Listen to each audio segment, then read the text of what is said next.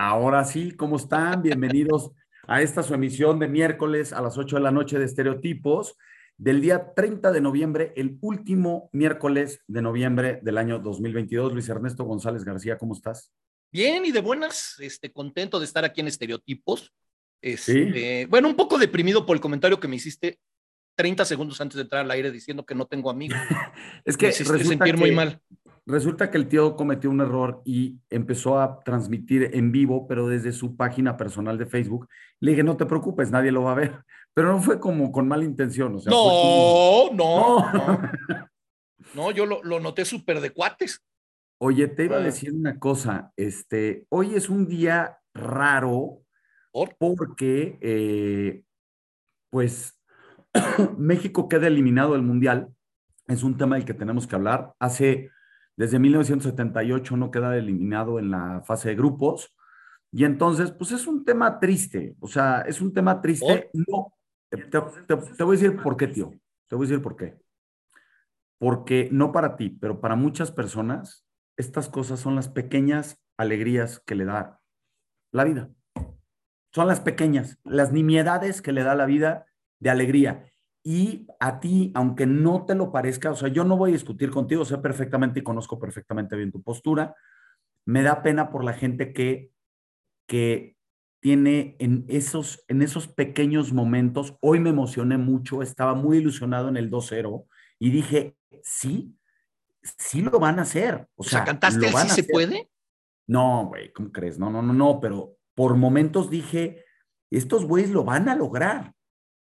A ver, yo creo que en un momento tan complejo de este país, con tanta violencia, con tanta inseguridad, con tanta incertidumbre, estas son pequeñas cosas. Son para ti, puede ser que no, pero para muchas personas representan una luz. Yo estoy de acuerdo. De esperanza. Estoy de acuerdo en que, en que mucha gente tiene la fe puesta en una selección que históricamente no le ha dado motivos para tener fe. No, no, no. Estoy de acuerdo en que es el, esa, como dices, es un clavo ardiente al cual aferrarse para distraerse de la realidad en la que vivimos. Correcto. La pregunta no es, qué bueno que no existe ese clavo ardiente para que volteen a ver la realidad en la que vivimos. No, es que la ven todos los días, tío. No, no. Son momentos. Pero hay gente que a lo mejor está muy obnubilado y de repente es decir, oye, pues no todo es bonito, no todo es bueno, no, todo es miel sobre hojuelas. Y aparte esto es una cuestión de karma. Yo estoy seguro que mucha gente dijo, ojalá ganemos, ojalá ganemos, ojalá ganemos, y por no saber etimologías, por eso no ganamos. Bueno, ahora te voy a decir una cosa. Yo creo que para muchas personas, no nosotros posiblemente, pero para muchas personas, esta, esta pequeña, eh, no sé cómo llamarlo. Tristeza. Eh, no, experiencia de la vida o momentos de la vida, pues sí representan un distractor, si le quieres llamar pan y circo, como le quieras llamar, este, a, las, a, pues a su rutina, a su, a su día a día, a sus problemas. Y pues ni modo, ya. Jugaron como nunca, no pasaron como siempre y tan tan. No, bueno, ahí sí no puedes decir que no pasaron como siempre porque jugaron, es un hecho que desde 1978, salvo el Mundial de Italia, Italia que no fueron por tramposos, este, todos los demás había clasificado a la siguiente a la siguiente ronda. Ojalá, mira, ojalá esto sirva, ojalá, lo hemos dicho 20 veces, pero ojalá esto sirva para mover las cosas un poco en la federación. A ver, en se están pidiendo ya las cabezas, ¿no? De, de este, ¿cómo se llama? ya estaban. No, no, no, no, no, no, no hablo del de Martino. John de Luisa. John de Luisa, es, a ver, lo van a renovar. A lo que yo voy es, el problema no son las cabezas, porque van a venir otras iguales o sí. El problema es la mentalidad. Mientras no cambie la mentalidad, va a seguir siendo lo mismo. Mientras se contraten procesos que no les preocupen más que para cumplir ciertos objetivos pequeñitos en el y compromisos comerciales y a ver, los compromisos comerciales no olvidemos que es una empresa comercial y que Yo lo sé, Pero eso, eso creo que no se puede criticar.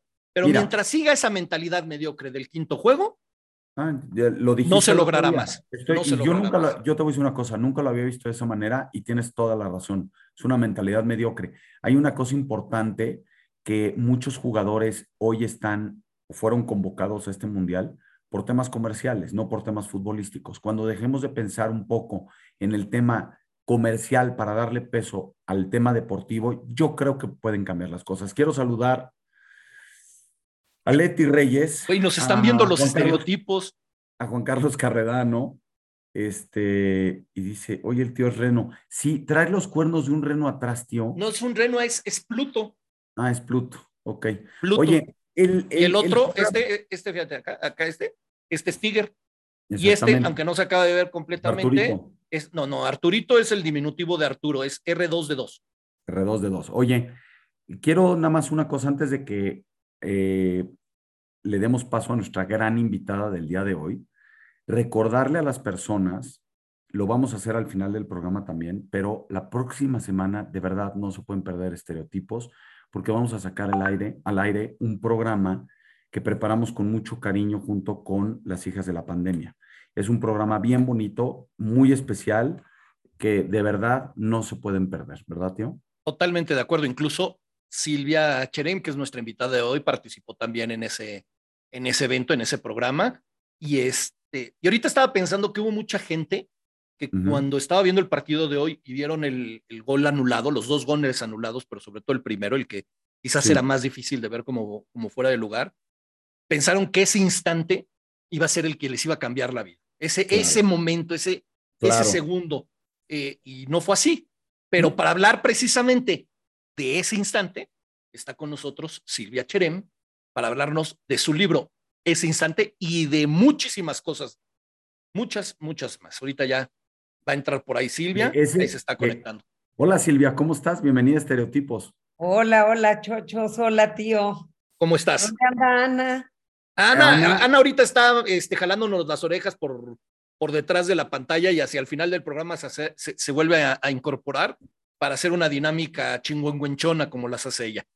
Perfectísimo. Oye, Silvia, bueno, primero que nada, gracias por tu tiempo, por aceptar la invitación a Estereotipos. Es un honor porque eh, hemos, hemos cacareado mucho que fuiste eh, escogida como la mujer del año y que y es un, es un gran honor. El día, que nos, el día que nos conocimos en el evento de Estereopandémicas, nos, bueno, a mí en lo personal, no sé si al tío le contaste, pero a mí me contaste el por qué.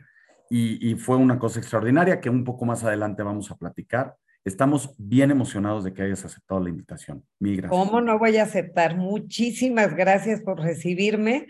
La verdad es que he oído de mis amigas, de las hijas de la pandemia, que las entrevistas más fregonas que les han hecho las hacen ustedes, por divertidos, por simpáticos, así es que gracias. linda, gracias. Gracias por invitarme. Eh, te voy a decir algo que, está mal que lo diga, pero el chiste de, estereotipos es que somos así, sinceros y como diría la tigresa, calzón quitado.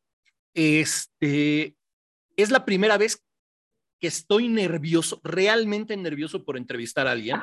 Estás loco. No, y te voy a decir por qué. Porque estamos entrevistando a una persona que entre muchas cualidades es una excelente entrevistadora. O sea, literalmente hoy sí nos estamos poniendo con Sansón a las patadas. No, no, le, queremos, le, queremos, vender chiles a Clemente Jacks hoy. No, para nada, para nada. Vamos a platicar sabroso y ya. Yo, Quiero, yo quiero iniciar esta entrevista, Silvia, con... No, normalmente cuando entrevistamos a nuestros invitados, Siempre empezamos con una pequeña eh, recapitulación o reseña de su trayectoria. Pero en nuestra junta de preproducción de este programa teníamos clarísimo que tu caso es diferente. Porque tú no llegas, o sea, tú tienes demasiadas facetas como persona, demasiadas. Entonces, no podemos decir, oye, brevemente dinos, no, no podemos decir brevemente necesitamos entender desde que eres eh, exalumna de la Universidad de Anáhuac, que estudiaste comunicación, ¿qué fue desde ese momento en el que sales de la universidad hasta el día de hoy? Porque eres periodista, pero eres escritora, pero eres, eh, o sea, eres un montón de cosas. Y, un gran ser humano. No, no, pero espérame. Una gran mujer. El, el, día, rápido ya para dejarte hablar, el día de estereopandémicas mencionaste muchas cosas que yo de verdad me quedé, yo estaba sentado y yo decía, bueno, O sea, como que no me merecía estar ahí sentado de todo lo que habías hecho. Entonces, cuéntanos un poco desde que sales de la universidad. Te voy a contar un poquito antes, inclusive. Ok. Yo no sabía qué estudiar. Yo quería estudiar y estaba inscrita en biología, en nutrición, en literatura, en psicología, en, eh, ¿en qué más estaba inscrita? En arte. Estaba inscrita como en ocho carreras y se acercaba la fecha. No estaba inscrita en comunicación. En esa no estaba inscrita. Se acercaba la fecha de entrar y yo seguía debatiéndome qué quería estudiar. La verdad es que em, en casa eh, me estimularon mucho a que tenía que ser una gran alumna, pero la verdad es que lo que esperaban de mí es que me case y tenga mis hijitos y los peine bonito y me comporte como una mujer este, educada y decente y correcta. Y eh, Quizá lo que hubiera querido estudiar es medicina, porque era un reto gigante, pero nunca me atreví ni siquiera a ponerlo en la lista, porque estaba muy claro que no me iban a dejar ir lejos, que no iban a tener, que iba a tener que ir cerca, y que aunque yo tuve, estuviera inscrita en la metro de Xochimilco y en la metro de Azcapotzalco y en la UNAM y en la Ibero, que estaba lejos, pues no me iban a dejar ir para allá. Entonces era como un reto y un desafío. pues estoy inscrita y claro que me voy a ir. Y luego la verdad es que fue con una conversación con un tío, una conversación absolutamente absurda, en donde él fue descartando todas las carreras en las que yo estaba, porque pues si estudiaba psicología, pues me involucro demasiado en las broncas de la gente y no voy a ser buena psicóloga. Y si quiero ser bióloga, pues ¿qué voy a hacer adentro de un laboratorio analizando caca? Eso no, no es para ti. Y si este, pues estudias letras o historia del arte, pues vas a estar dando clases y eso tampoco es lo que quieres. Y oye, hay una carrera nueva que se llama comunicación, no era nueva. ¿Por qué no vas a ver? A lo mejor eso te gusta. Y llegué con el que era el director, que era Ángel Sáez, que me acabó mandando con el rector y al ver mi, mi, no sé, los que son de mi, de mi época nos calificaban con, este, con, con letras. Y eh, significaban 10, 8, 6, 4. Y bueno, pues si tenías el 10, que era el MB, pues todo se promediaba con 10. Y al ver mi certificado de prepa, Primero me dijo, en comunicación no hay lugares, la carrera más llena, no vas a poder entrar. Tú aquí estás inscrita en psicología. Saca mi, el rector, mi, mi, este, mi expediente y ve MB cerradito. Y me dice, ¿y esto dónde lo compraste? Promedio de 10 en prepa. Le dije, no, pues no lo compré, son mis calificaciones. No, pues puedes inscribirte a la carrera que quieras. Ya tenía dos semanas comunicación de haber empezado y luego, al quinto semestre me casé, al séptimo ya iba con bebé a la universidad, amamantaba en los jardines de la náhuatl. Y entonces, pues, déjame cerrar para que no piten cosas. Y entonces, este, me, me, ¿cómo se llama?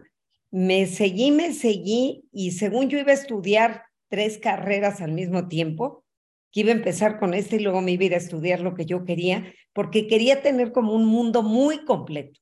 Y la verdad es que, bueno, pues ya embarazada y ya este, con niño y ya, eh, eh, pues era imposible y me acabé quedando con puro comunicación.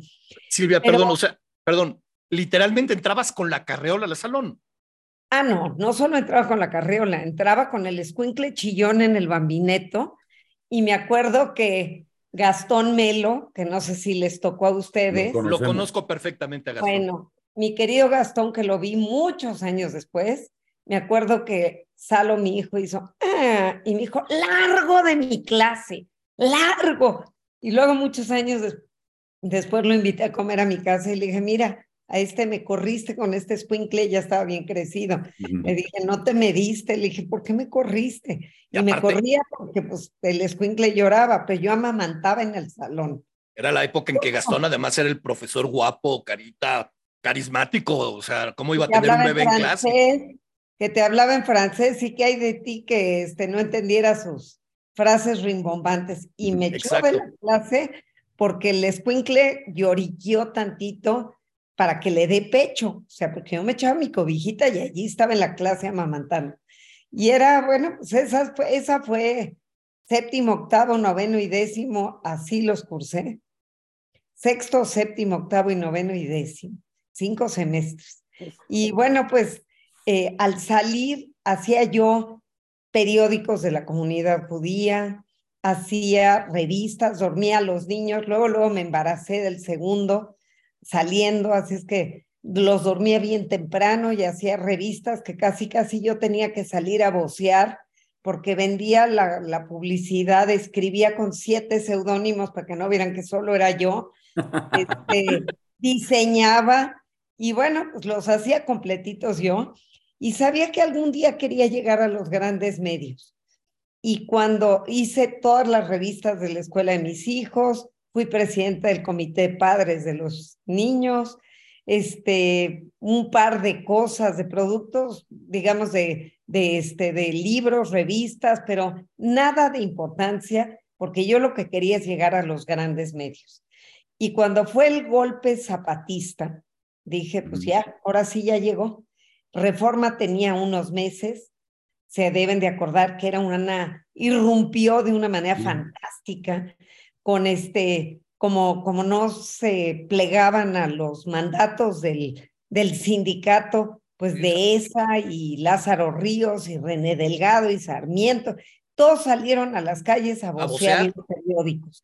Y yo decía, yo quiero estar con estos, yo me fascina lo que hacen, ya para entonces había hecho una maestría en sociología, ya había hecho un diplomado en estudios judaicos, un diplomado en historia del arte, había estudiado francés, o sea, nunca dejé de estarme preparando.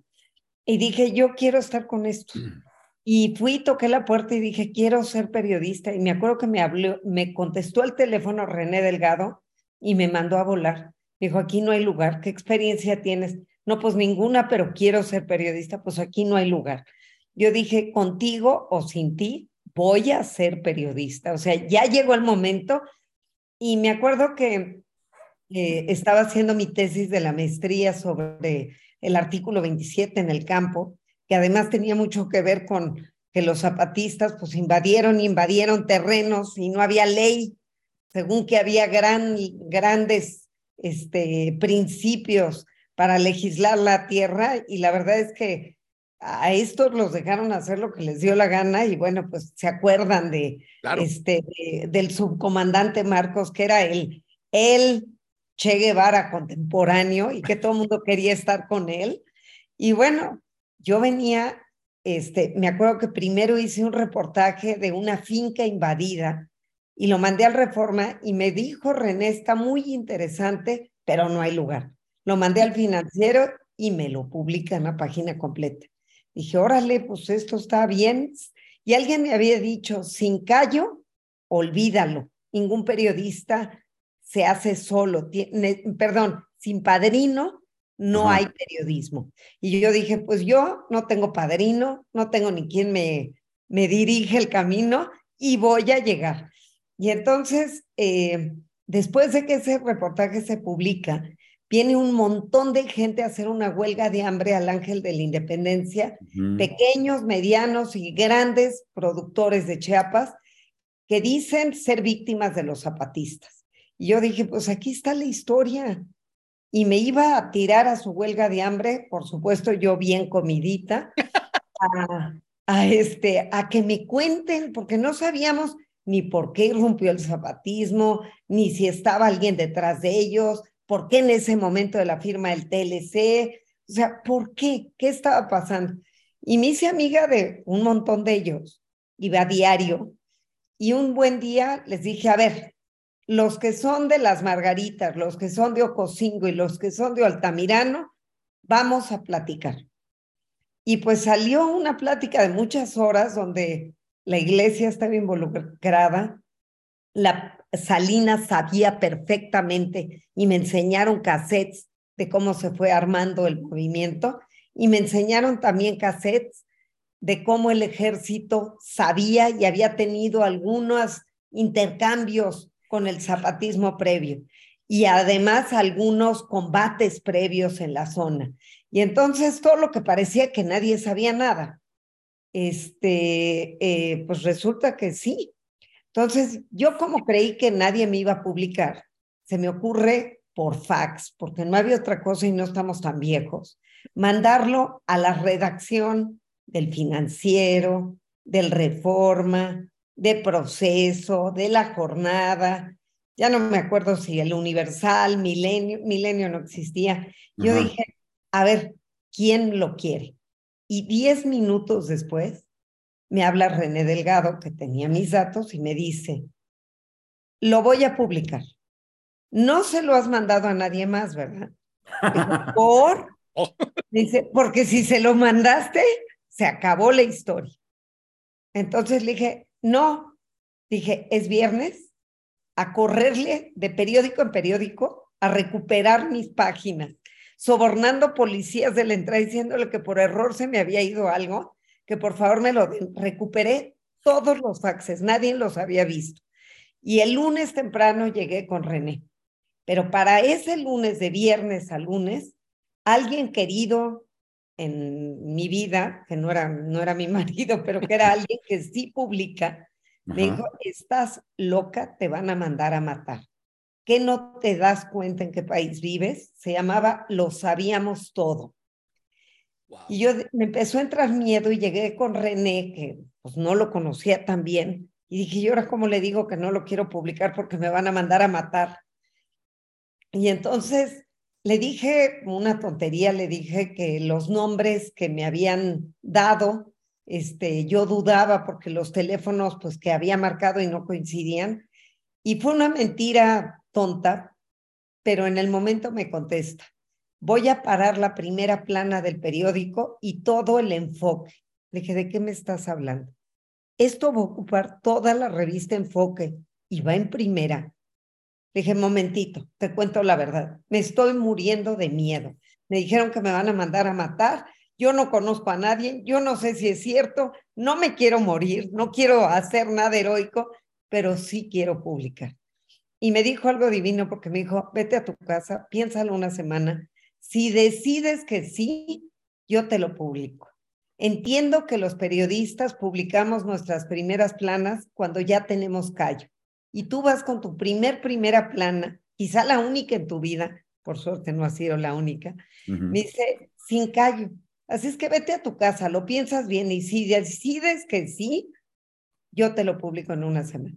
Y yo digo que allí parí la carrera del periodismo porque sufrí, lloré, este, eh, no, les diría que me persiné, pero yo soy judía y no me persino, pero me moría del miedo. Oye, dos cosas, dos eh. cosas. La primera, me queda claro que un hombre no le puede decir que no a una mujer porque la mujer dice, ¿cómo de que no?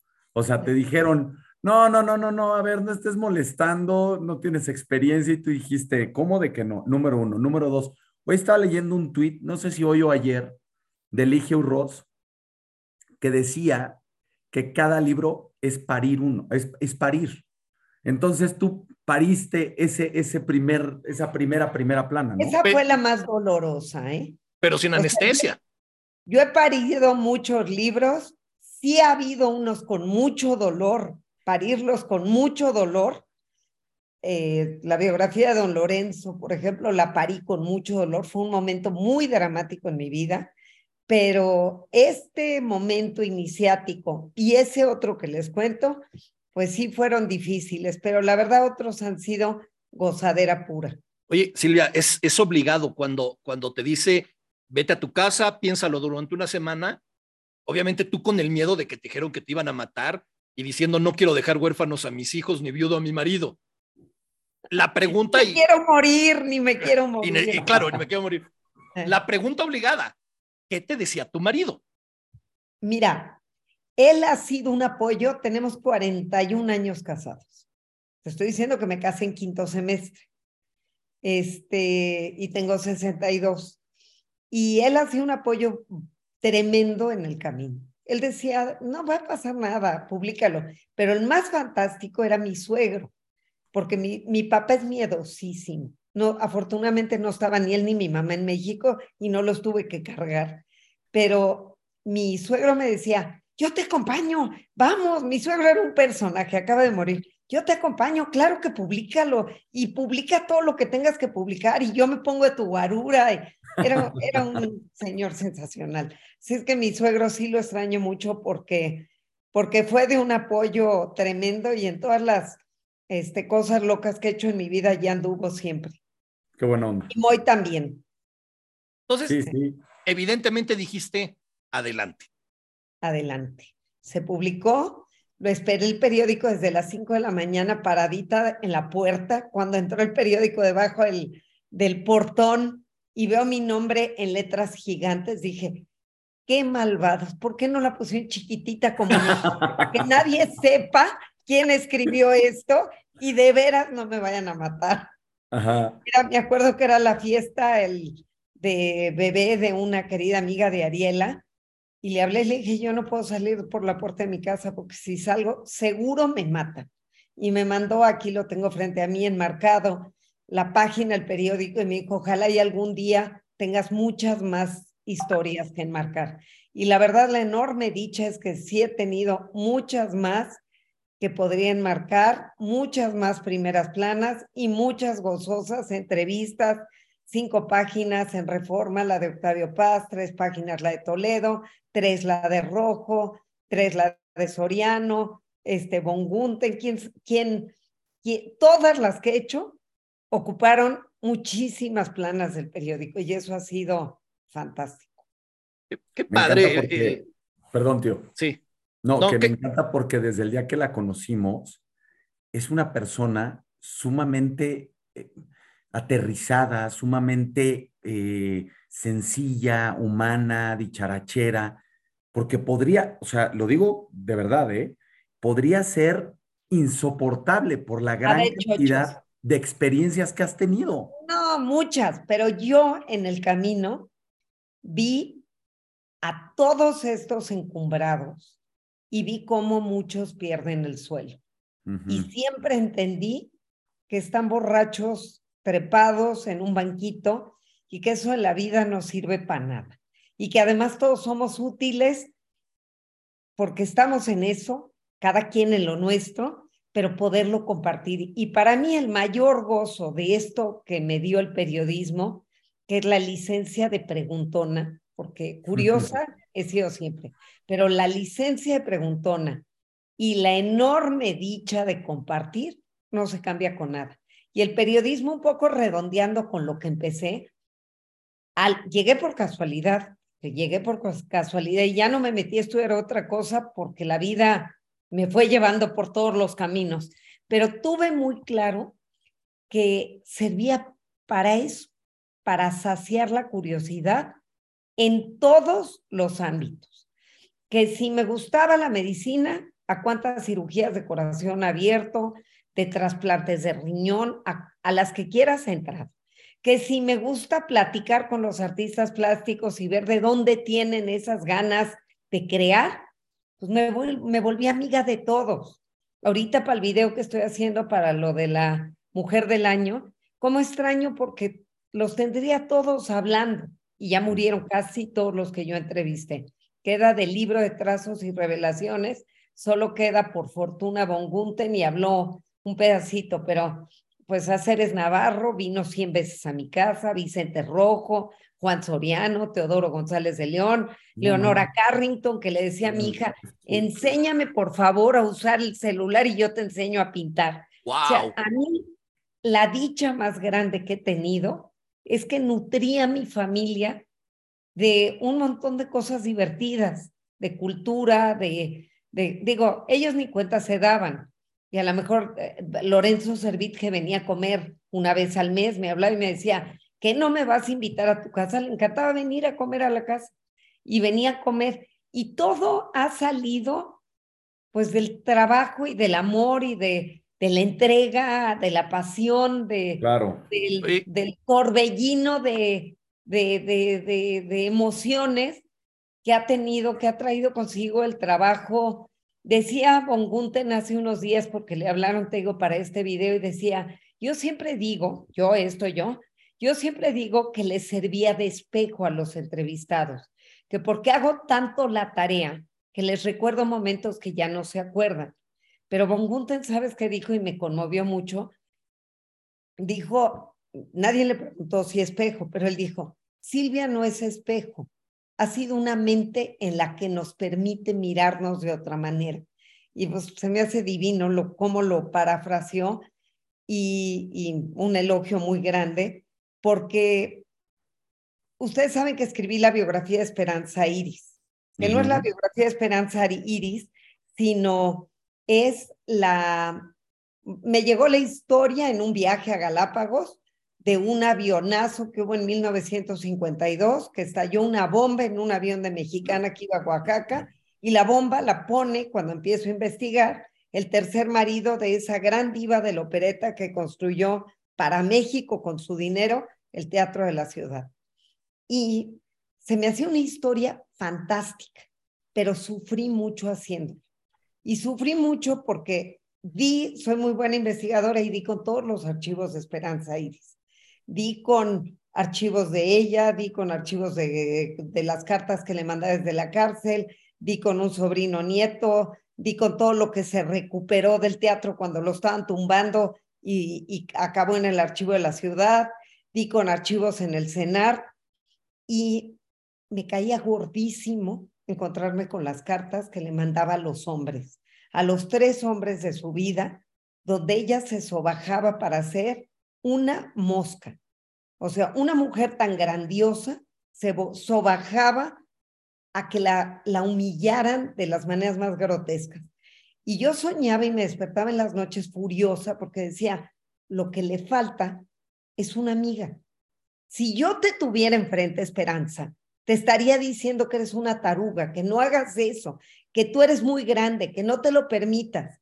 Y es un poco lo que he hecho con todos los artistas o con todos los que han estado cerca de mí, poderles decir lo que pienso y volvernos amigos. Y a esta mujer le faltaron amigos.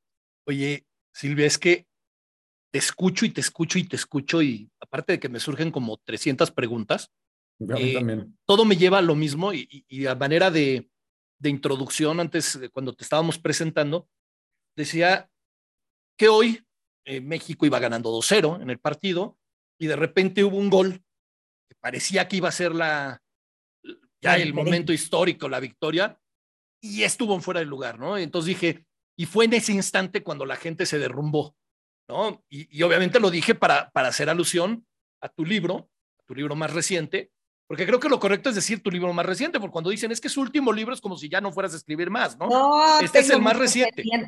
Este es el más reciente. Vuelvo a la escritura, que eso es lo que me gusta. Eh, pero me doy cuenta que tu vida también está llena de esos instantes. O sea, ese instante cuando hablaste con tu tío y te hace ver que ninguna de esas carreras era la, que, la, la indicada, digamos.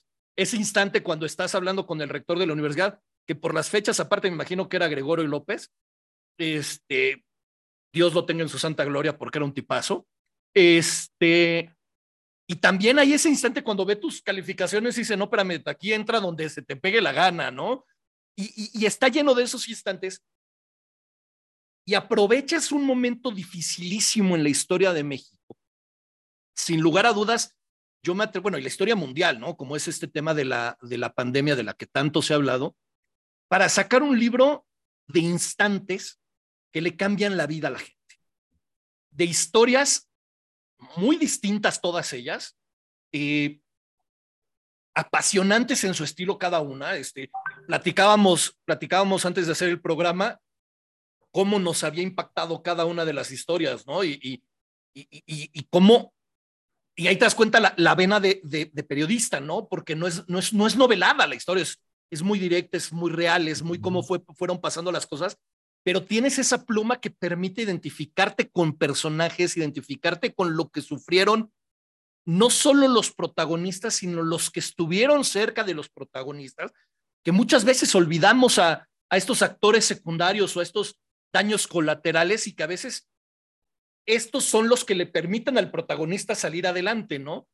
Y, y, y lo que más me gusta es quizás salvo voy a decirlo así, no, no quiero menospreciar a ninguno de los, de, de, los protagonistas del libro, pero salvo quizás el último, este, eh, Chava, la demás, los demás, ¿eh?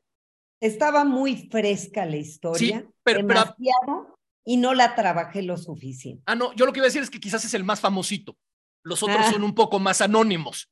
Evidentemente Fritz no. Fritz tiene mucho, mucho por dónde.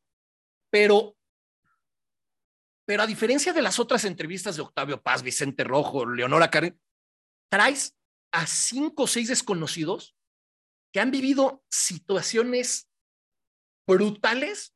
Límite. Límite y que sabes de cada uno de ellos sacar algo, algo en particular, sí, una pequeña lucecita para decir, hijo, si este tuvo una lucecita, tu oscuridad no puede ser tan grave.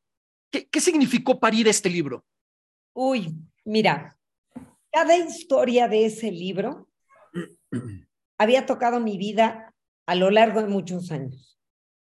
Eh, primero voy a contarte por qué empecé a escribir crónicas, que amo escribir crónicas, pero yo no me había dado cuenta. Otra vez, por un instante circunstancial. Mi editora en Reforma se fue, que era Rosa María Villarreal, que defendía mis textos a capa y espada, porque el periódico decía, ¿por qué si le pago? Porque siempre fui freelance. ¿Por qué si le pago a reporteros para que hagan trabajo? Llega una de afuera a llenar tres páginas del periódico. ¿Qué, qué diablos? O sea, ¿por qué si yo tengo mi grupo de reporteros y cuando querían recortarlo, no lo podían recortar porque eran 100 hojas para dejar tres que tú quedaras en vilo como lector y que aquel lector que dice que yo no leo, no suelte el periódico hasta que acabe. Y eso pasaba con las entrevistas todas atrás. Pero Rosy un día me dijo, yo ya me voy, yo estoy muy cansada, ya no quiero ser editora, yo ya me voy. Y se queda otra persona que un día me dice, en una de esas entrevistas, oye Silvia, tu texto tiene 50 mil caracteres. ¿Me lo dejas en 5 mil? Siempre se puede.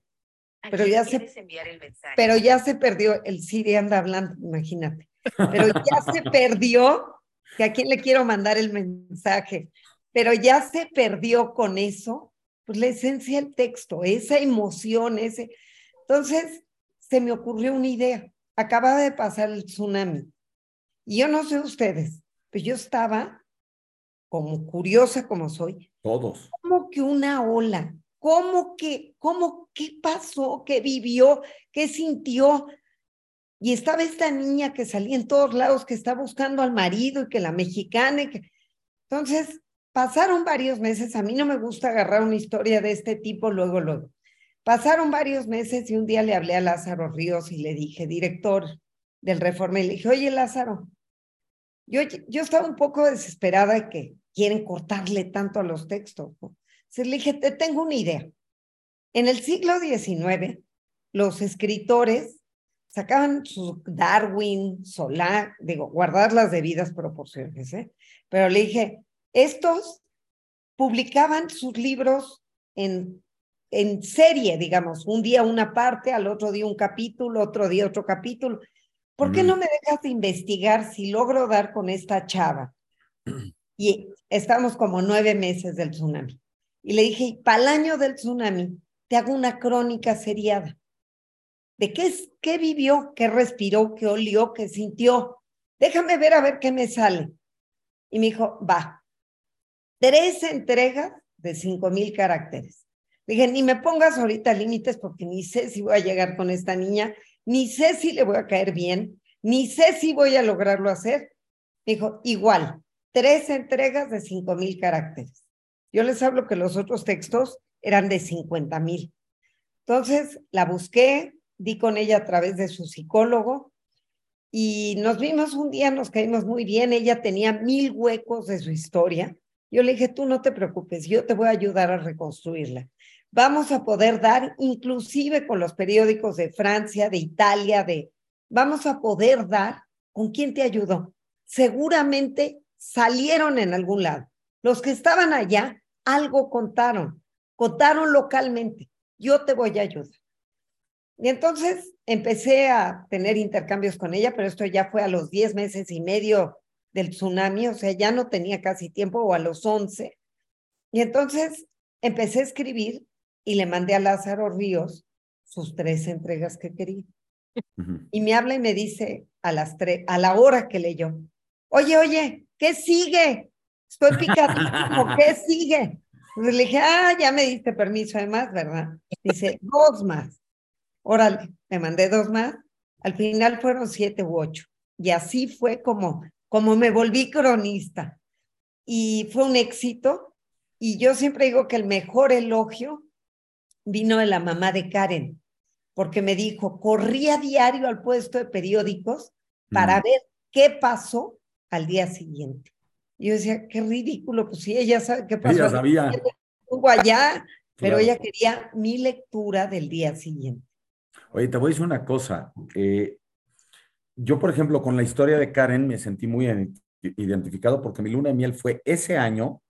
¿Allí? Tres, meses antes, en ese mismo lugar, la organizó eh, la misma persona, Guillermo Fischleder, nos organizó la luna de miel a mi esposa y a mí. ¿Y también te quedaste en, en Pipi? No me quedé en Fui a Pipi Island, pero fui y pasamos el día nada más. Es lo que todo el mundo le decía a Karen. No te quedes allí, no te quedes allí. Y mira, un hilo conductor que yo no me había dado cuenta, pero hablando ahora de book club en book club, me di cuenta que hay un hilo conductor en las historias que tiene que ver con mi mirada de la vida. Y ahí te va que es. Mi papá toda la vida me decía que todo está escrito y que todo es destino. Y a mí me ponía loca, porque le decía, mira, si todo está escrito y todo es destino, ¿para qué andamos perdiendo el tiempo acá? Ya no tiene sentido la vida. Algo tenemos que hacer con aquello que nos toca. Y un poco esa es la lectura del libro. Está bien, hay algo de destino, pero estas seis personas de estas seis historias, algo hicieron con su vida para reescribirla de otra manera. Es que, es que todas, porque si hablamos de, de las dos niñas que, bueno, de las dos personas que estuvieron en, la, en las Torres Gemelas. Sí, niñas no eran. Bueno, ya sé que no eran niñas. Las dos sí eran niñas porque somos niños todos. Ah, ok. o sea, todas, por alguna circunstancia de la vida, Dana. Le tocaba estar allí. Dana, ¿por qué fue ahí? ¿Por qué no se fue a otro lugar? O sea, ¿sí me explico? Entonces.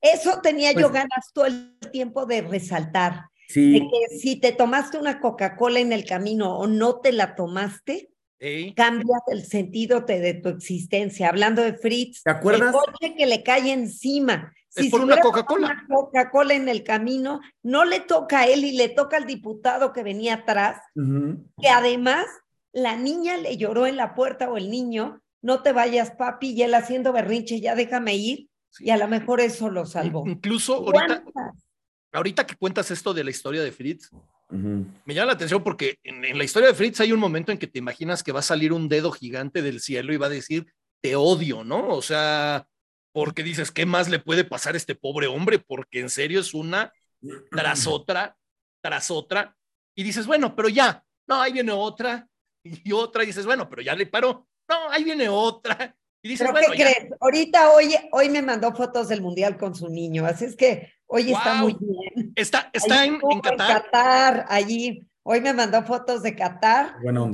abrazado con el chamaco, así es que siempre tiene buen rostro para aquello que le toca. No, me, me, queda, a ver, es, es, esta es la parte interesante. Y obviamente a nosotros nos encanta leer y obviamente nos encanta leer los libros de las personas con las que platicamos y nos gusta eh, encandilar a la gente para que vayan y compren el libro, por eso lo enseñamos, se llama ese, este, ese instante, sí. y lo encuentran en todos lados, en todos los formatos, o sea, no, no hay pretexto para que no lo lean. Oye, en audiolibro lo grabé yo. Ah, gran, bueno. parte, gran parte, no todo. Ah. Y cuento cosas posteriores. O sea, hiciste como un director Scott, ahí este, con cosas nuevas. Conté muchas onda. cosas de Fritz.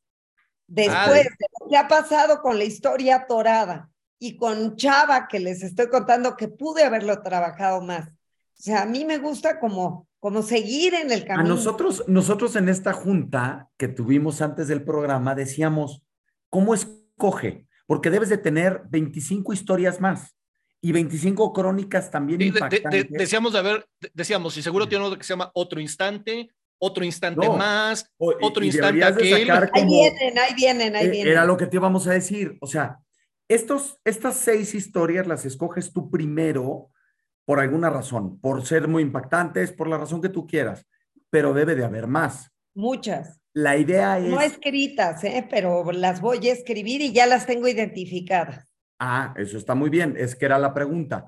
Tú primero dices, bueno, estas seis van de inicio, de arranque, para una serie de libros.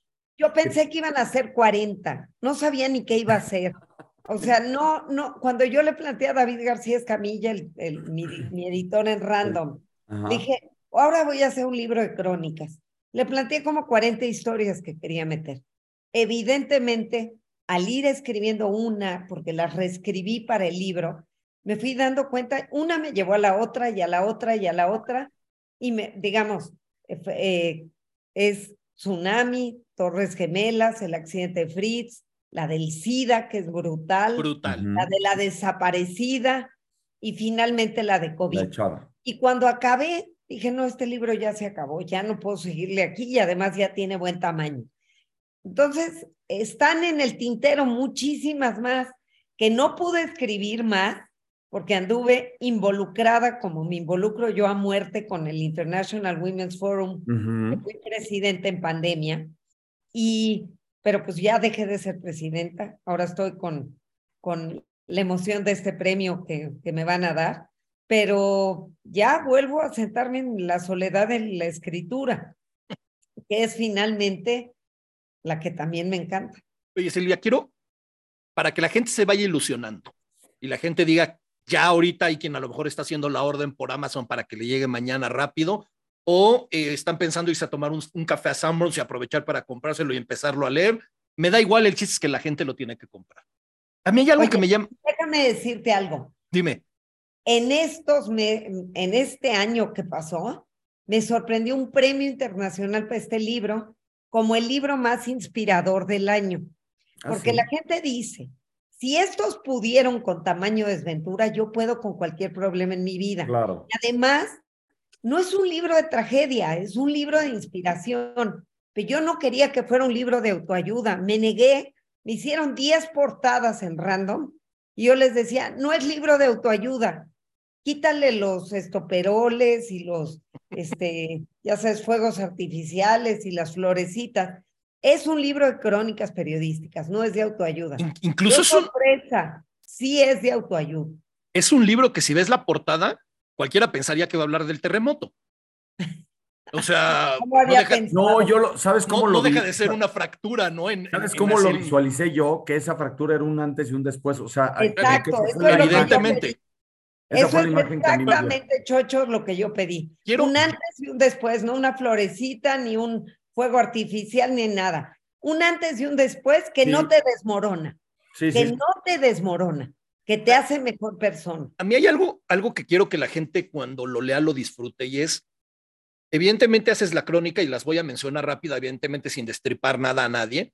Una sobre el famoso tsunami, una sobre las Torres Gemelas, una sobre el accidente de una persona que es un accidente que se debe dar uno en mil millones, porque todas las características para que sucedan ese accidente son increíbles para que además él no pierde el sentido ni un segundo durante el accidente, ¿no? Lo cual es impresionante. Todo es inverosímil. Inverosímil, totalmente. Todo es inverosímil. Una historia sobre, sobre el VIH al inicio prácticamente de, de, la pandemia del VIH, lo cual es muy importante resaltarlo. El momento histórico. no, y porque es una persona que sigue viva. O sea, no, es una historia feliz al final del camino. dentro... que sigue viva y que sigue escondiendo su, su mal por el estigma. Era, es la única que no tiene su nombre. Sí, era, era, incluso eran los dos puntos que quería mencionar, ¿no? Bueno, está la historia de Dana, que es, la, digamos, la única historia triste del libro porque, porque está desaparecida y no hay un final feliz como tal. Pero sus padres asumen seguir la vida. Con esa tragedión detrás, sus padres, acuérdate esa parte donde sus padres dicen, alguien llegó y le dijo, yo perdí a mi hijo. Sí. Y me quedé sin esposa, y me quedé sin familia, y me quedé sin todo. Solo. Ustedes no pueden hacer eso y asumen seguir con este tamaño de desventura. Y, y justo ahorita que pones ese ejemplo, perdón, chuchos, sí. eran las dos cosas que quería mencionar. Primero, en todas las historias, además del protagonista, además de, de, de, Karen, por ejemplo, de Laura, de Fritz, de Sofía, de Dana, de Chava, hay alguien que está al lado que le ayuda de una u otra manera, algunos más, algunos menos, lo cual primero te dice, se puede, pero siempre hay alguien que te puede ayudar y acepta la ayuda de ese alguien. No solo acepta la ayuda. Ser generoso no solo es dar. Claro, es, también saber recibir. recibir. Y además, teje redes de contención, porque no sabes cuándo las necesitas. Totalmente. Y dedícate a amar y ayudar a todo mundo a tu alrededor. Que eso, eso queda muy claro, por ejemplo, en la historia de Chava. Todo el bien que hizo, ahorita lo está de alguna manera recibiendo otra vez, ¿no? Claro. Y hay otra cosa que me gustó mucho y es porque además así lo, lo, lo, expresas, la excelente relación de amistad que tienes con cada uno de ellos. O sea, no es... Son años de trabajo, no es fui, te puse el micrófono, te saqué y me fui. Oye, ellos y yo somos amigos para siempre. Es, que eso, eso me gustó, un cebollazo, tío. ¿A quién? Me tengo que echar un cebollazo porque es un poco lo que nosotros intentamos hacer en estereotipos. Poquito. nosotros no, no, este, no queremos hacer entrevistas superfluas. No tiene nada que ver con lo que tú haces. Lo que tú haces es muchísimo más profundo, pero eh, tratamos de tejer esa red de, amistad, tratamos de, ¿sabes? O sea, no puede quedarse nada más en el, oye, me encantó, gracias por la entrevista y así. O sea, siempre como que le tratas de dar un valor más. Claro. Y aquí, en cada una de estas crónicas, queda fehaciente que tú tienes una relación muy profunda con cada uno de ellos. Y, además, y, y, ese es el punto, es, se ve que generaste una amistad porque no fuiste a sacar información. O sea, no fuiste a ver, cuéntame lo que me estás diciendo y yo lo voy a poner bonito. No, no. Me voy a involucrar contigo, te voy a ayudar como lo que contabas con Karen. Te voy a ayudar a, llenar esos huecos y a nutrir tu historia. Te voy a, a este, ¿cómo se llama? A darte algo más. Eh, en el caso de Fritz, viendo cómo fueron pasando las cosas, me encanta cuando, incluso hay un momento que es muy duro, si me permites decirlo, cuando vas a la conferencia de Fritz, cuando lo conoces, que aparte vas con toda la flojera del mundo, lees su libro. Queriéndome sentar en la última fila. Sí, para poderte distraer. me aburro, saque un libro y nadie se dé cuenta. Pero, pero lo mejor de todo es que lees su libro y tu primer contacto con él es de, oye, mi chavo, esto lo puedes mejorar, ¿eh? O sea, es, es, es, es, es tan, tan duro y tan, tan sincero que te das cuenta que el acercamiento no mm. puede ser más que así. O sea, oye, y la segunda fue todavía más brutal, porque no solo fue tu libro no me gusta y no es un libro para cuadripléjicos, tu libro tiene que ser para todo el mundo. La segunda fue que le dije, yo te ayudo a publicar, viene a mi casa y lo primero que me suelta es, porque me cuenta allí que está embarazada finalmente Nelly, que va a tener un hijo, y me dice, y lo más que quiero es que mi hijo nazca en abril, el día de mi accidente. Y yo me le quedo viendo y le dije, pues yo lo que más deseo es que tu hijo no nazca el día de tu accidente, no, pues que no viene a prolongar tu, tu tragedia, ni a cerrarla, ni viene a eso, a este mundo. Así es que, y se me quedaba viendo así, y me volví su consejera, nos adoramos en el camino. Por eso digo que Esperanza Iris le faltó una amiga, caray. Tenía cientos de aduladoras, pero ¿y las amigas? El que alguien que te diga eso no está bien, que todos necesitamos amigos. Todos. Y, amigos que te lo digan así, o sea, porque por eso lo quería mencionar el caso en particular de Fritz, porque cualquiera diría, oye, este cuatre que estaba cuadrapléjico, que ha estado luchando, que salió adelante que ya publicó su libro para motivar a la gente y se acerca, y lo voy a decir con todas las palabras, la reportera, la, periodista conocida, la que ha publicado todo, y le dice, no me gustó tu libro y no debería de ser así. Oye, imagínate un cuate que me conmovió hasta la médula. Yo no soy cuadripléjica y salgo y está vendiendo su libro y la portada es un cuate que no se puede mover. Él ya se mueve con arneses. Y lo empiezo a leer y le dije, esto no es el mensaje. Tu mensaje es para todos, es para mí, es para el otro. Claro. Esto no es lo que te identifica. Tienes mucho que enseñarnos a todos. Y, y, y otra cosa que me encantó, Silvia, y te lo, te lo festejo, es el reconocimiento que le das a todas las personas que merecen reconocimiento. Doctores, por ejemplo, en el caso de Fritz, y en el caso en particular de Sofía, me encanta que tienes que seguir manteniendo el anonimato de Sofía por el asqueroso estigma que vive este día a día, pero que le das todo el nombre y apellido a Francisco Moreno por todo lo que hizo por ella. O sea, diciendo, ok, todos pueden ser anónimos, pero a este sí lo tenemos que este mencionar. y hoy sabemos quién es Francisco Moreno. Claro. Gracias a la pandemia. No, Gracias a la pandemia y a su voz y a su eh, claridad para informarnos lo que no nos informaba el Estado, muchos pudimos sobrellevar la pandemia. Y merece, claro que merece. Y le hablé y le dije, Paco, lo siento. Sofía no, pero tú sí. Y, Oye, te voy a preguntar. De modo que dijera que no.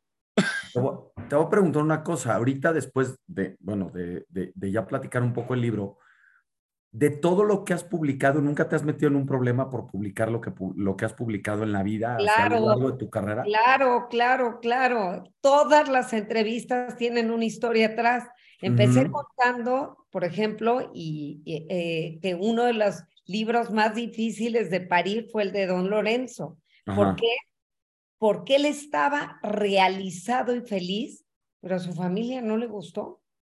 Y me atrevo a contarlo ahora porque eh, cuando ahora publiqué las 100 rebanadas de sabiduría empresarial, que se lo regalé a don Lorenzo antes de morir, este, y que yo iba con miedo a la casa porque dije, don Lorenzo pidió que se quería despedir de mí, y la sorpresa fue que había varias de sus hijas con pilas y pilas de 100 rebanadas pidiéndome que se los dedicara, y yo iba aterrorizada porque la, la, la presentación de Algrano que tenía ocho presentadores, Balleres, Jaime Sánchez Usarrey, Josefina Vázquez Mota, Federico Reyes Heroles, Alfredo Achar, este, ya no me acuerdo quién más, pero uno por uno, menos Alfredo Achar, me cancelaron todos, porque la familia no le gustó eh, pues la cercanía, eh, la relación y la historia, sobre todo en dos puntos. Todavía no salía lo del padre Maciel a la luz y yo le dije a don Lorenzo que teníamos que incluir la pregunta, que yo ya sabía sus respuestas, pero que tenía que estar la pregunta porque Bimbo retiró la publicidad de Canal 40 y Canal 40, eh, eh, digamos, quebró en aquel momento y juzgaban mucho a Bimbo por haber sido quien provocó el colapso. Y le dije, tenemos que incluir la pregunta aunque usted me conteste, este, pues que, que, que, usted piensa que eso se tiene que dirimir en otros lugares y no en, en, eh, en un programa televisivo. Eh, don Lorenzo creía que podía ser cierto, no así su hermano Roberto. Y bueno, pues le incluimos la pregunta. Y la otra fue eh, una pregunta porque él tiene un hijo que se llama Lorenzo Servitje que viene casi al final después de muchas mujeres, llega Lorenzo y pues estaba fuera de la empresa y fuera casi casi el panorama. Le dije, tiene que haber una pregunta que aluda a él, aunque usted me haya contado cien mil cosas y yo lo sepa todo. En el libro, para que no sea un libro sesgado, tiene que estar la pregunta. Y usted póngame lo que quiera, yo ya sé la respuesta, pero no importa. Y él puso es un tema difícil, aceptó finalmente, es un tema difícil del que me arrepiento de muchas cosas, me hubiera gustado ser un padre diferente y allí quedó durante el tiempo que escribimos el libro. Pero fueron muchos años de amistad y un día me dijo, me siento muy culpable, su esposa se había muerto, él se sentía con mucho olor de que fue algo muy rápido, muy repentino y que tenía mucho olor de muchas cosas, culpas no trabajadas. Y me dijo, traigo tanta tristeza de que durante años no he hablado con mi hijo. Y le dije, ¿sabe qué, don Lorenzo? Hable con él. No se quede con esto. Vaya y hable con su hijo, encuéntrese. Ya no importa si lo va, si le va a dar herencia o no le va a dar, ya nada de eso importa. Lo único que importa es que usted tenga la paz de poder volver con ese hijo. Y empezó a tener una relación, iba y venía. Y un día me dijo, ¿y si le llevo, porque fueron muchos años de trabajo, si le llevo las hojas como las estamos dejando, si se las llevo a ver qué opina? Órale, aquí estaba en este mismo estudio que estoy yo, le imprimí las hojas, le dije, lléveselas. Y me dijo, vuelvo el lunes que entra a ver qué me dice. Y el lunes que entra volvió con 20 cuartillas o 15 cuartillas, en donde ese Lorenzo Servitje contaba que había sido alcohólico, que le gusta ayudar a otros, que eh, trabajó en algún momento en Bimbo, que le costaba trabajo. Entonces acabamos, le dije, ¿usted se siente cómodo de que esto lo incluyamos? Me dijo, sí. Y esto fue un shock para el resto de la familia. Entonces, no estaban, creyeron que la primera llamada fue para decirme que cómo me había atrevido, que me iban a demandar, que cómo creo que se va a sentir ese pobre muchacho.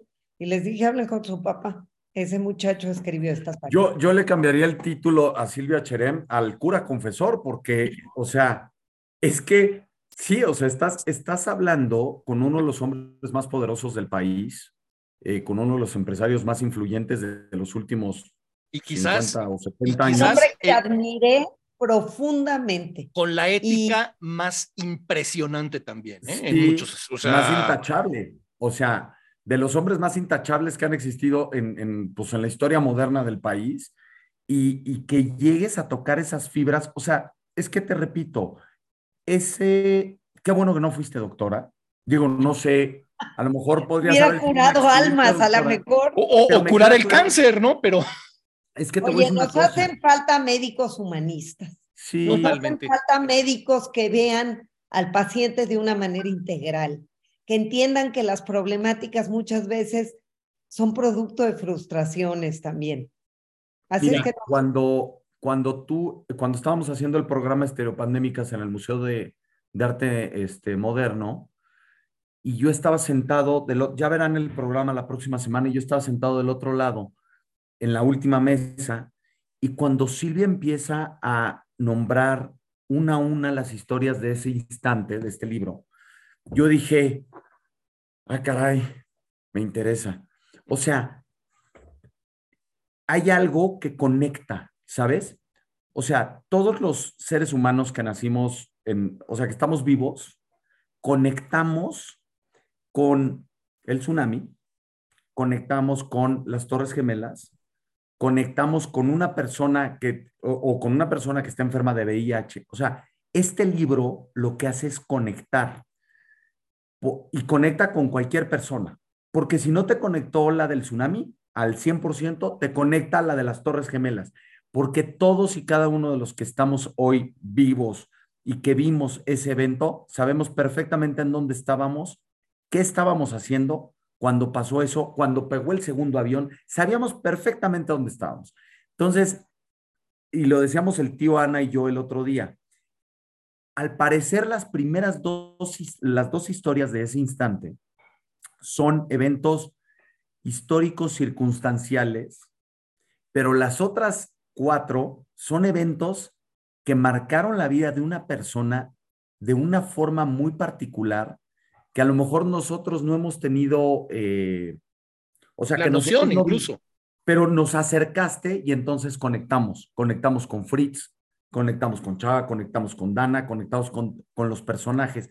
Pero lo que más me gustó de todo, y ya con esto me callo, tío, es que redondeas re bien. O sea, toda la historia está, o sea, porque tú podrías decir, no, bueno, pues miren, el tsunami fue en diciembre del, 2004, pasó esto, estaban estos niños de luna de miel, bla, bla, bla, bla, bla, o sea, hechos, punto. Pero el cómo empiezas tú a decir, se despertó en la madrugada la mamá, entonces empezó, y, y entonces empiezas a hilar, estás hilando fino, Y entonces vas llevando al lector a través de estas historias que son de muy fácil lectura porque son súper entretenidas y te van llevando y quieres más, que, que lo vuelve una lectura ampliamente recomendable de conexión entre seres humanos. Básicamente, ya me voy a callar. Gracias.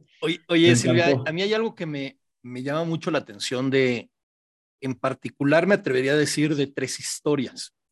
Y, yo no sé si ese fue el, el, trabajo que hiciste junto con, junto con David a la hora de, de, acomodar las historias. Me queda claro que la primera es porque es la primera, ¿no? Lo contabas ahorita que es la primera crónica que escribes, es la primera, la, primera que pones en el libro. Pero me llama mucho la atención que hay tres momentos, al, menos hay tres momentos muy definidos en el libro, en el que de manera no velada, incluso lo dices tal cual, pero son muy fuertes, hablas, y, lo voy a decir con todas sus letras, de los asquerosos que podemos llegar a ser a veces los seres humanos ante el, el mal, el daño, la, la, circunstancia del otro, ¿no? O sea, en el caso de, de Fritz, eh, cuando cuenta cómo lo volteaban a ver en el centro comercial, así de ni lo voltees a ver o, lo ven como de no, lo veo. Tratamiento de no persona. Sí, de no persona, Ni ¿no? te miro. E, el, no te miro, porque no te miro, entonces no existes. Claro. Barbara Anderson acaba de publicar un libro sobre la 24 casos de discapacidad y el libro se llama Invisibles. ¿Por qué? Porque los invisibilizamos, no queremos ni voltearlos a ver. Horrible. Y, te das cuenta porque, porque aparte lo hace sentir de cómo se sentía Fritz. O sea, no es una narración de nadie nos volteaba a ver, era como él decía, o sea, aparte de todo lo que estoy sufriendo, el, el que me convertí en nada, me convertí en un objeto, pero no solo en un objeto, sino en un objeto que doy asco, que la gente no me quiere. Y después pasamos a la historia de Sofía, en donde empieza a vivir el problema del VIH a principios de los 90, cuando era el inicio de la pandemia, cuando estaba súper estigmatizado prostitutas, homosexuales, drogadictos, a los demás no les da, ¿no? Nada más a esos, y porque llevan una vida asquerosa. Y lleva 25 años sufriendo en silencio su enfermedad porque sigue habiendo un estigma a una persona que luchó, que hizo todo lo que estuvo en sus manos para sacar adelante a su hija y que su hija naciera sin la enfermedad, pero el asco y el, estigma ahí está. Y en la tercer, en, la, tercer ejemplo que quiero poner, el de Dana, eh, el de, que incluso también me encanta porque lo dices con todas letras, no, no, la niña debe de andar de fiesta con el novio, y el señor López Dóriga, sin tener la más mínima información, toma por bueno el comentario y lo saca en las noticias en la noche, casi, casi como diciendo, pues si la niña desapareció, se lo merece, ¿no? O sea, son... Y más que, y más que, que tomó el comentario, lo que está detrás es la perversión de los medios. Exacto. Porque las, lo cierto es que seguramente ese gobernador que cuando yo estaba en CNN con Carmen Aristegui me habló a insultar, a decir que en Cancún eso no pasaba y que yo era una mentirosa, seguramente llamó a López Dóriga y le pidió el favor de que venían eh, vacaciones y que en Cancún necesita el turismo y no esta mala publicidad de que la gente desaparece en Cancún. Entonces, por favor, di que está con el novio. Ya hay cuento cómo fueron a perseguir a esa familia que dijo que estaba con el novio y que en realidad no identificaba ninguna foto. incluso llevó otra foto de alguien. Y, yo pensaba mientras hablabas tú, en la primera, esos paparazzis asquerosos, o sea, para mí era un dolor cuando Karen me cuenta que está en el peor momento de angustia, que no encuentra a su marido, que sus padres van a llegar, que va al aeropuerto por ellos, que está toda malherida, que está infectada, que no puede ni caminar y que se muere frío de tanta calentura que tiene, que va al aeropuerto a recibir a sus papás y están detrás de ella fotógrafos de todo el mundo porque es de las pocas que allí siguen en la isla buscando. Los que se murieron ya se murieron, los que, los que sobrevivieron ya se largaron, pero esta ahí sigue empeñada en encontrar. Entonces la están acechando. Y en una desesperación les dice, ya. Y ese ya, así, es la foto que sacan, la desesperación de Karen al no encontrar a su No, no, no, no, no tienen madre. Uno dice, ¿de veras? No, Entonces, esta pobre muchacha obviamente no quería hablar con un periodista. ¿Por qué? Porque los periodistas a veces, en lugar de querer sacar el lado humano, que ese debería de ser nuestro objetivo, sacan lo peor. Somos carroñeros. Entonces, yo lo único que pretendía es que este libro no sea un libro de nota roja, que no, sea ese amarillismo asqueroso, que no es lo que queremos. Entonces, un poco, un poco eso es cierto también. Sí, sí, si, de, si de algo te sirve la opinión de estereotipos, en efecto no es un libro amarillista, ni es un libro que se goza, ni se vanagloria de la desgracia. Al contrario, la desgracia simplemente es el, el, el, instante, nunca mejor dicho, es ese instante para contar la historia, ¿no? O sea, en este caso es un tsunami, es un ataque terrorista, es un accidente, es un COVID. Pero ese instante que transforma absoluta y radicalmente al personaje y lo muestra lo fuerte que puede ser en la adversidad. Entonces, esos son también los personajes que a mí me inspiran, no los que son víctimas de una tragedia y se quedan como víctimas toda la vida, sino esos personajes que ante la adversidad sacan fuerza no sé de dónde para convertirse en héroes. En héroes porque al final no es Octavio Paz, no es Vicente Rojo, no es Juan Soriano, son personajes anónimos que nos dan lecciones de vida brutales a los simples mortales que andamos por ahí. obviamente, Sofía, por razones obvias, guarda el anonimato y Dana está desaparecida, y suponemos que muerta obviamente al no, al no tener el cuerpo y no tener la certeza. Yo creo que más muerta. Pero yo creo que está muerta. Pero, pero, ojalá ya supieran los padres qué diablos le pasó. Pero yo leí el, libro y, decía, hubiera sido hermosa la presentación del libro y en vez de que hubiera las típicas personalidades que presentan los libros, que hubieran estado ellos, ¿no? En la presentación. Ah, es, pero, pero al, frente. En la, bueno, acuérdate que se presentó por Zoom, ah, plena pandemia. Y claro, ahí estuvieron y contaron su historia cada uno en la primera presentación. Sí, porque... ya no, porque ya dijimos. Y Dana pues, tampoco. Los otros, cuatro allí estuvieron. Sí, es que, es que aparte tiene que ser apasionante eh, ponerles la cara, ¿no? O sea, verlos ya, porque, por ejemplo, yo no quise buscarlos en internet mientras leía el libro. Todo el mundo los busca, tío. Todo el mundo va y ahí están y, le, y encuentran el rostro. Yo no quise poner las fotos, pero sé que todo el mundo va. Y me ha pasado cosas increíbles con este libro. Gente que me escribe y me dice, soy disléxica, jamás había podido terminar un libro y este no lo pude soltar. Y bueno, pues mayor halago no hay. Claro. Ya, llegó la jefa. Hola, hola. Hola. Veo que todo en orden. Estoy muy contenta, muy bien. Se han portado muy bien con mi querida Silvia. ¿Cómo estás? pues yo te quería aquí al frente, fue la sorpresa ¿verdad? que no estés aquí. es que yo generalmente estoy atrás aquí dándoles consejos a los chicos para que se porten bien. ¿Qué, traes Pero ya llegué. Silvia? ¿Eh? ¿Qué traes para Silvia? Cuéntanos. Miren lo que traje. Uy, es miedo, es, es, una tómbola. Es, una, tómbola. Es, una tómbola. Son preguntas raras que tiene Ana. Meses y meses guardada y, y no, no, no está. Pero ahora mira, aquí está.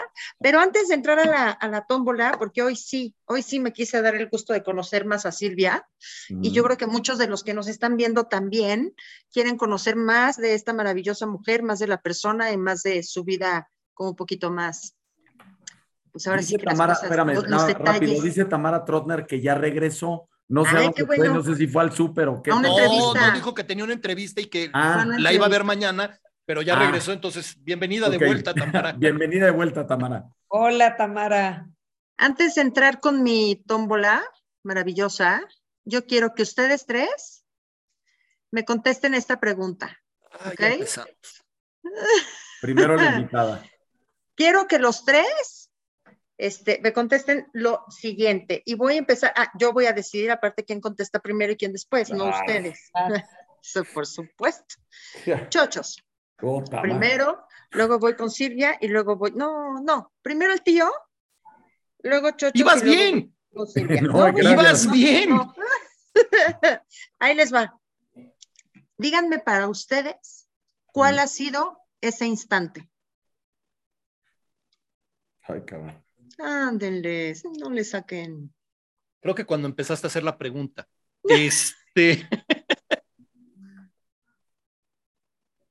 Híjole, es que, a ver, nunca he vivido un, un, hecho como los que se narran en el libro que sean tan determinantes. O sea, no, pero... me vienen varios instantes rápidos y voy a mencionar tres. Uno, irónicamente, eh, de manera similar al de Silvia, eh, yo pensaba estudiar o actuaría matemáticas aplicadas o ingeniería industrial y un día por azares del destino decide comunicación. Entonces, yo creo que ese instante definitivamente marcó mi vida.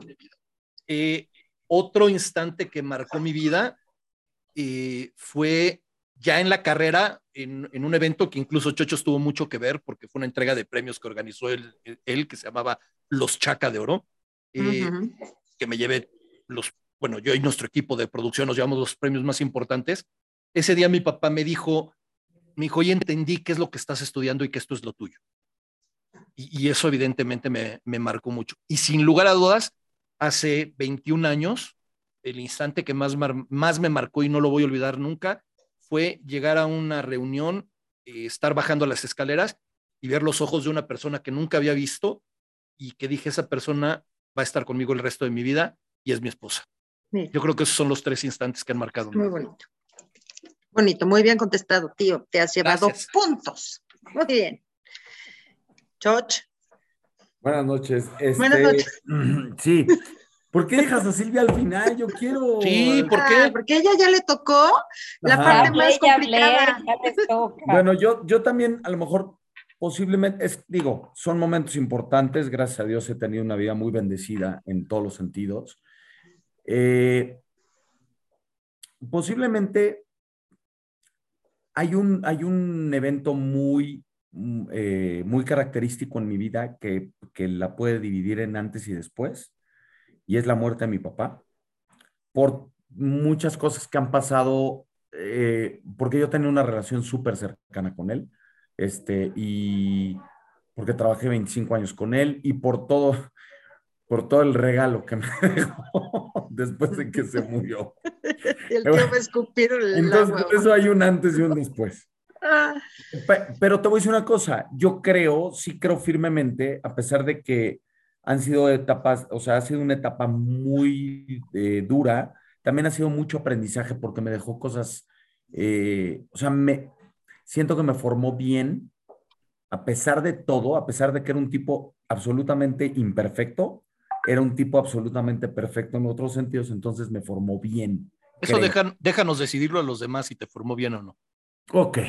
Y luego, evidentemente, eh, fíjate que yo hubo un, y lo digo abiertamente, no se me va a olvidar, un día estaba en casa de Patty, mi esposa, no éramos, no éramos esposos todavía, éramos novios, y eh, estábamos viendo la tele un día entre semana, un día cualquiera, y en un momento, en un instante particular dije, es ella con la que me quiero casar. También, o sea, fue, lo tengo muy marcado. Y finalmente, y no menos importante, sin lugar a dudas, el nacimiento de mis dos hijos a mí me marcó porque por, les tengo que decir una cosa y se los tengo que confesar, por momentos no me creo que tenga dos hijos. No sé si, no sé si les ha pasado alguna vez, pero digo, ¿a poco ya tengo hijos? O sea, como que a veces me siento muy chico todavía como para tener hijos. Entonces digo, estos güeyes en qué momento ya están de este tamaño. De, Navidad un espejo para chochos. No, ya sé, bueno, a ver, me están preguntando, estoy contestando. Chao, güey. Ok, esos son mis momentos. Muy bonito, aplausos, tienes puntos. Gracias. Muy bien, muy bien chicos, muy bien. Ahora sí, Silvia. Pues mira, yo siempre digo, y lo digo también en los book clubs, que los instantes, y me encantó que lo retomaran ustedes, son para bien también. Son instantes que nos determinan y que, que la vida pudo haber sido totalmente otra si hubiéramos agarrado otro camino. Por supuesto, yo la elección de la pareja es un instante absoluto porque si me tuviera que volver a casar, me caso con él tantos años después. No sé si él conmigo, pero yo sí. este, pero bueno, a mí me marcó muchísimo, muy niña, acompañar a una compañera de la escuela de la secundaria a un panteón. Muy inspirada con el rollo existencialista, su mamá se murió y caminar en el panteón y ver fechas de nacimiento y fechas de muerte, y yo con este rollo de que si el destino no el destino de mi papá, y que cuál es el sentido de la vida y por qué yo tengo casa y educación y un techo y amor, y este niñito en la calle que me pide limosna está sin guaraches y sin zapatos, no lo, no, no lo soportaba, no entendía qué diablos hacemos aquí o para qué. Y ese día que entro al panteón fue tan brutal estar viendo fechas de nacimiento y fechas de muerte, fechas de nacimiento. Yo decía, la vida no tiene sentido. En eso vamos a acabar. Y eso es todo lo que es la vida. Y me llevó, la verdad, varios años de la adolescencia muy tortuosos, entender que nadie me iba a poder responder por qué tuvimos el privilegio o el motivo de vivir, pero que sí lo único que podía hacer con eso es asumir que lo único que tenemos es tiempo, que la muerte está anunciada, que todos nos vamos a morir, no sé cuándo, pero todos nos van, y que lo único importante, y mira qué simpático es esto que te voy a decir, por cómo lo traduce uno a lo que ahora hago, que lo único que tenemos es ese tiempo que está ejemplificado en el guion entre la fecha de nacimiento y la fecha de muerte. Y ese guion es lo que vamos a armar. Y es lo único que importa, porque no, no trasciende para después, vale gorro. Es cómo tocamos el alma de aquellos que están alrededor de nosotros. Y asumí que me comprometía a muerte para ayudar a todo el que yo pudiera ayudar, para ser amiga de todo el que pudiera ser amiga y para dejar una huella en los que tenemos la suerte de coincidir en este tiempo, porque 500 años después, 100 años después, 50 años después, hasta 30 años después, ni quién se vaya a acordar de nosotros. Oye, Silvia, me, me, me, me dejaste frío para bien. Me encantó la importancia que le diste a algo a la que evidentemente yo creo que nadie le dábamos importancia, que es ese guion entre la fecha de nacimiento y la fecha de muerte. Lo, más, lo más importante es el guion. Porque además no vamos a decir la fecha de nacimiento y la fecha de muerte nosotros.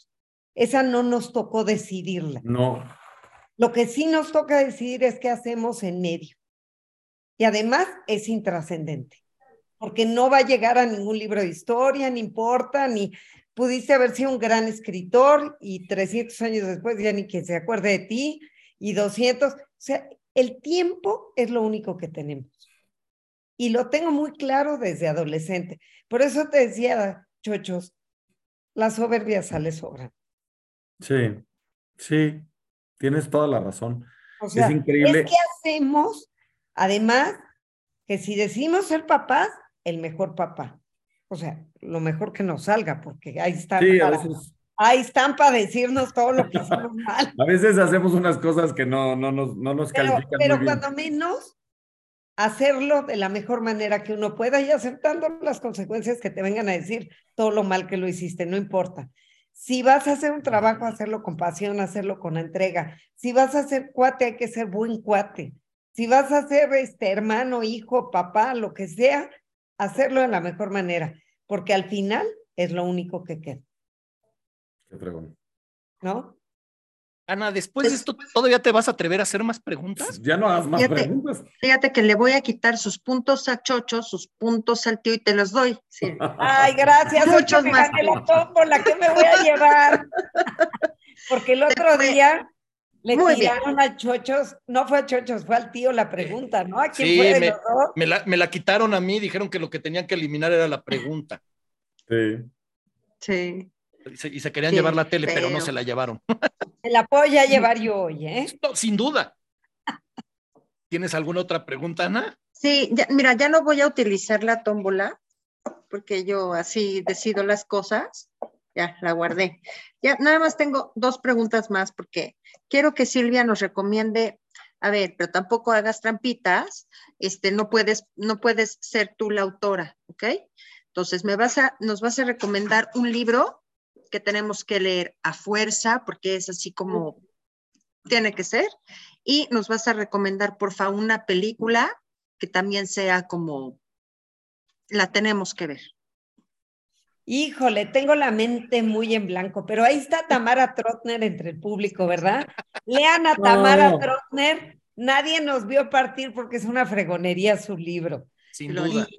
oye, y la verdad, una película que a mí me conmovió mucho y le he visto muchas veces es Cinema Paradiso. es una belleza. Que me fascina, me fascina esa, esa película, cómo, cómo te va llevando por, eh, pues por el, la magia del cine, ¿no? Y pues fue la primera que se me vino a la mente. Oye, ¿eres muy cinefila?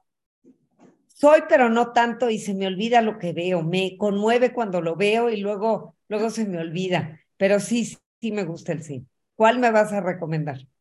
No, bueno. Eh, oye, te voy a decir una cosa. El, el, otro día, mi hijo, que está acaba de pasar ahorita, mi hijo tiene 12 años, está obsesionado por ver las mejores películas rankeadas en el IMBD. Entonces, me he sentado a ver eh, Sueños de Fuga, que es un, yo creo que es una maravilla. Es un peliculón. Es un peliculón. Y poca gente reconoce a su escritor como un gran escritor. Claro, a Stephen King, pero eh, eh, lo que te quiero decir, vimos El Padrino, el... El Padrino es una joya. La mejor película de la, la primera sobre todo. La primera. La primera, El Padrino. que viéramos yo le he visto diez veces. y el libro también es muy bueno, ¿eh? Casablanca me fascina, ve Casablanca. Claro. Y, Casablanca. este, la mejor película de amor. Por la edad todavía no puedo ver algunas con él, por, sí, por él, por él, no por mí. Porque estás muy, muy chico. Eh, eh, sí, también chocha. Él, te lo puede explicar lo que quieras. ¿eh? no, pero el punto es que hasta eso te enseñan los hijos, a volver a conectar con esas cosas. Es padre. Claro, claro. Es padre. ¿Alguna otra pregunta, Ana? No. ¿No? Ya, ya. no. Ya terminé. Ya, gracias, gracias. Voy a hacer algo que nos gusta hacer en estereotipos, es este, pasarnos de listos eh, con nuestros invitados. Así es la ventaja de, de, tener un programa, te puedes pasar de listo. Y este, y no nos podemos quedar solo con esta entrevista, tienes que volver otro día. O sea, porque aparte contigo podemos hablar de tus libros, pero aparte podemos hablar de lo que sea. De lo que sea. Entonces, este, uno es comprometerte a que regreses un día a estereotipos. Esa es la primera. La segunda es, me imagino que... Somos cuates para siempre. Eso es un hecho, no, no, eso es un hecho. Oye, cuando conocí a Gaby Riveros y que me fui a quedar a su casa en Monterrey, mi mamá me dice, oye, ¿qué te invitaron? No. Dije, no, la verdad es que me invité porque porque también ella quiere que esté en mi casa y yo quiero estar en la de ella. Y entonces me pregunta el chofer cuando me recoge allá en Monterrey, me dice, usted es muy amiga de la señora Gaby, ¿verdad? Le dije, sí, sí somos muy amigas. Sí, ¿desde cuándo? Le dije, la verdad, desde el siglo XVI. Así es que lean también a Gaby Riveros. Sí. el, siglo, el siglo XVI es una joya. olvidarás el fuego, es una maravilla. Exacto, exacto. Oye, este, bueno, entonces uno es ese compromiso. Dos, eh, comentabas por este, antes de entrar al aire que, estabas eh, en marchas forzadas para sacar un libro, este, y me imagino que como incluso lo comentaste, tienes 800 más en el, en, el, tintero, historias e historias, historias, pero yo te voy a pedir casi a exigir que escribas uno. Dímelo. Tu biografía. Bueno, Es que, es que de verdad te escucho y veo todo lo que hay y digo, no esto, esto no se puede quedar solo, no se lo puede quedar Silvia. Lo tiene que compartir porque, por ejemplo, las, las historias de ese instante son historias apasionantes, pero es que atrás de cada historia hay una, historia. en donde estás tú. y, y, estamos hablando de seis. Ahora imagínate. Bueno, la de Vicente Rojo que contó en el programa. O, o, o si hablo de esta maravilla. O sea, las historias que hay detrás. Ya van 10 más. De, de, ese a la fecha ya van 10. Oye, no, pero, bueno. El, el, eh, sí lo tienes que hacer. Yo creo que estoy de acuerdo con el tío porque eh, el día de las estereopandémicas contaste tu historia con Vicente Rojo y me pareció, o sea, fue muy breve, pero fue fascinante. ¿Cómo lo explicaste? ¿Con qué claridad? Lo tienes que hacer. O sea, yo creo que a lo mejor, ya aquí estamos produciendo, tío, fragmentos, o sea... Fíjate que tengo un montón además de cassettes grabados y todo el tiempo he dicho, ¿qué hago con esto? Tengo un montón con Octavio Paz, con Rojo, con Soriano, con Toledo, con, con quien quieras, pero son horas, seis, ocho, diez, doce horas de grabación con cada uno, que eso, qué bueno que no lo mandé a, a ningún lugar del gobierno porque ya sé que no lo están cuidando lo, lo, los materiales que había pero, pero algún día vamos a hacer algo con todo eso. Estaría padrísimo. El IMBA, desde que alguien en su mente, no puedo decir que inteligente, porque evidentemente no lo es, se le ocurrió cambiar el nombre a IMBAL y llamarlo Instituto de, este, de Bellas Artes y Literatura, y es como de, ¿qué la literatura no es una bella arte? O sea, ¿en qué momento se le ocurrió que la tenía que sacar de las otras? Entonces, hiciste muy bien, Silvia, muy bien hiciste.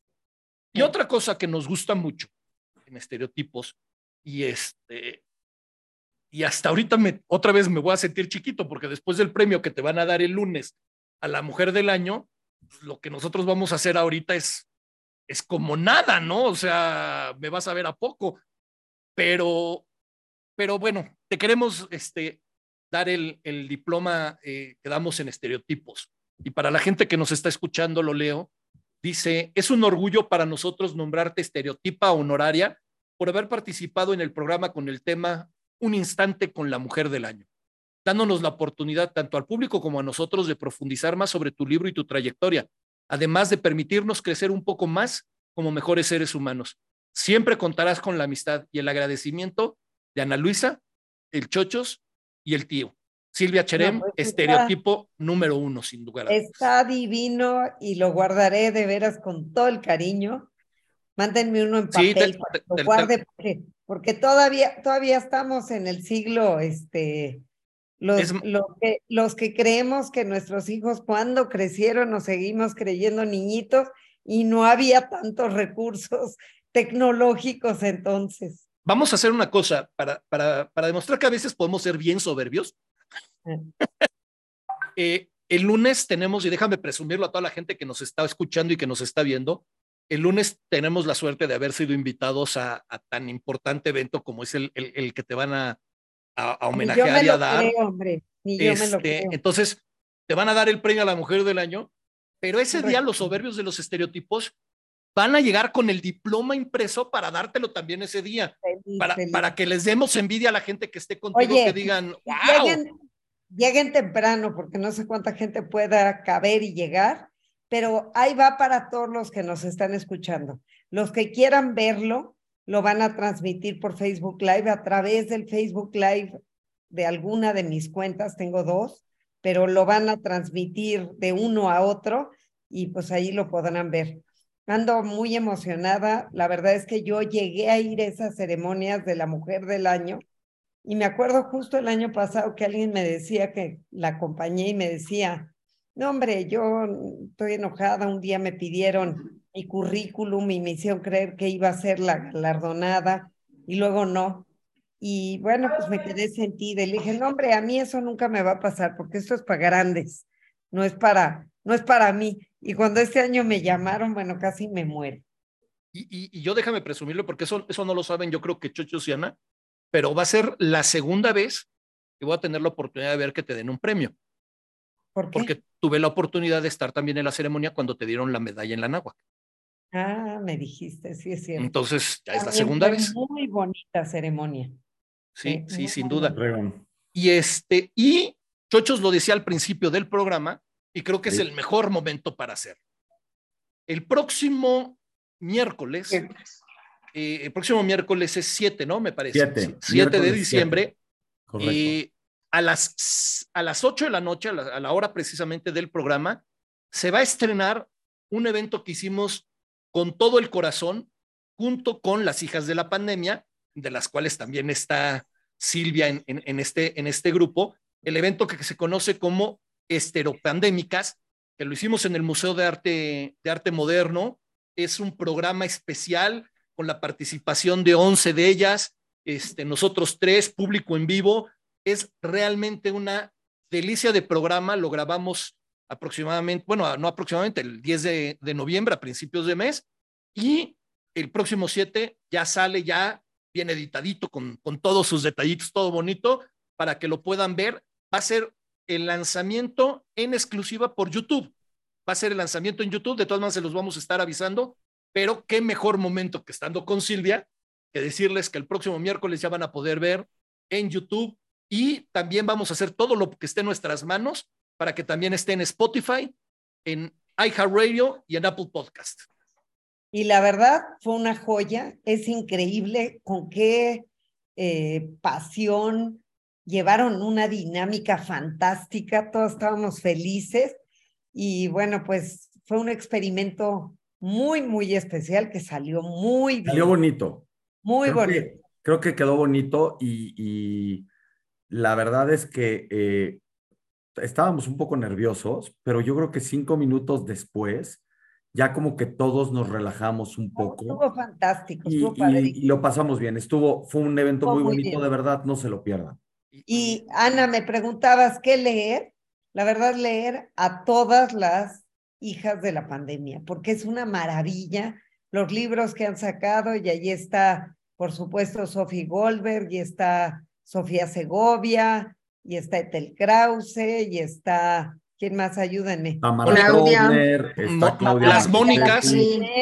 Claudia que acaba de sacar un libro fantástico nuevo. Mónica Salmón, Victoria Dana. Y, ¿Eh? algo, algo que vale la pena mencionar ahora que fue la fila en, en Guadalajara, y por ahí en sus redes sociales Tamara Troner saca un video, porque dejó, dejó algunos libros este, firmados, de que había un lugar donde pusieron los libros de todas las hijas de la pandemia con el letrero de hijas de la pandemia. En Penguin, que son los mejores editores del mundo, de veras son lo máximo. Y, las tuvieron ahí reunidas pusieron allí los libros y pusieron un letrero en la fil. Como si fuera la calle, ¿no? De la, la, calle de las hijas de la pandemia, sí. Ha sido un grupo fantástico. La verdad es que yo llegué tarde, tarde a la, a, la, a la fiesta, pero ha sido una gozadera y me han recibido con mucho amor. Y, y, nosotros les estamos muy agradecidos a todas las hijas de la pandemia porque desde Tamara, que fue la primera que estuvo con nosotros, no ha habido ninguna que nos diga que no. Eh, y todos los programas, eh, sin, sin menospreciar ninguno, han sido muy buenos, pero hoy le estamos poniendo una, una medalla especial a las hijas de la pandemia y a estereotipos con tu presencia, Silvia, y, y para, para acabarlo de coronar, la próxima semana, de verdad nadie se debe de perder estereopandémicas, de verdad no es porque lo hayamos hecho nosotros, pero, sí quedó re bonito. Y sabes qué nos faltó Vicky Gerade de mencionar y Mónica Salmón. ¿Quién más? La otra, Mónica Hernández. Mónica Hernández, Mónica Castellanos, Claudia Marcusetti. Que fue la que forma el grupo. Claudia Marcuchetti, que está presentando un libro ahora. Sí, este, por ahí. perdónenme si alguna me faltó, pero este Ligia. Olga, falta Olga, falta Ligia, falta. Ah, claro, Olga, Olga Ligia. Me, me, acuerdo cómo estaban sentadas. Estaba Claudia Marcusetti, después estaba Mónica Castellanos. Castellanos. Luego, Silvia. luego estaba Silvia, luego estaba. Luego Sofi. Eh, no, al lado de. Sí, Sofi Goldberg. Luego estaba Mónica Hernández, estaba Tamara Trotner, estaba Ligia Urroz, estaba Mónica Salmón, estaba Victoria Dana. Órale, qué este, No, te Mónica, brincaste a alguien. No. Te brincaste a Mónica. No, te brincaste a. Mónica, a Gaby Riveros, es la única Gaby que Riveros. Gaby Riveros, que, que a mí eh, dice, dice, y no, no quiero criticarla, pero dice Silvia, que es excelente investigadora, pues Gaby Riveros también mis respetos, porque lo que hizo con su libro es brutal. No, es brutal. Brutal. Oye, Olga González, no sé Olga González. Olga González, sí. Guzmán, Nadia Jiménez, porque están allí Maura, Valentina y Nadia Jiménez, que son promotoras culturales. Mencionaste tú a Sofía Segovia. A Sofía Segovia, por supuesto, que esa, y Valentina Traba eh, Sofi Verónica Yaca también. Sofi Segovia entró, eh, perdón, es quien más libros ha vendido en Amazon. Creo que más de un millón del murmullo de las abejas. Una maravilla absoluta. Ya la tuvimos también en Estereotipos. Estuvo con nosotros y el otro día estaba viendo que, acaban de sacar la edición en alemán y me, preocupa, me preocupa que en Alemania haya gente que crea que Simonopio es un nombre común y corriente en México. Van a llegar a México y no dudes que al rato encontremos muchos Simonopios. Simonopios en el registro. Ojalá encontráramos a gente con la calidad humana que tenía Simonopio. Qué maravilla. Ojalá. Sí, sí, sin duda. Pues muchísimas gracias, Silvia. De verdad ha sido. A ustedes fue un privilegio enorme, enorme, enorme. el nuestro, Enorme, de veras. Muchas, muchas, muchas gracias. La pasé fantástico y son ustedes de veras adorables y somos cuates para siempre. Sin duda. Gracias. Sin duda. gracias. Gracias, Silvia. A todos los que nos están escuchando y nos están viendo, muchísimas gracias. Les recordamos la próxima semana, 7 de diciembre a las 8 de la noche, Estereopandémicas. El arte salva. Los esperamos. Bye. Gracias. Gracias, Silvia. Gracias. Buenas noches a todos. gracias.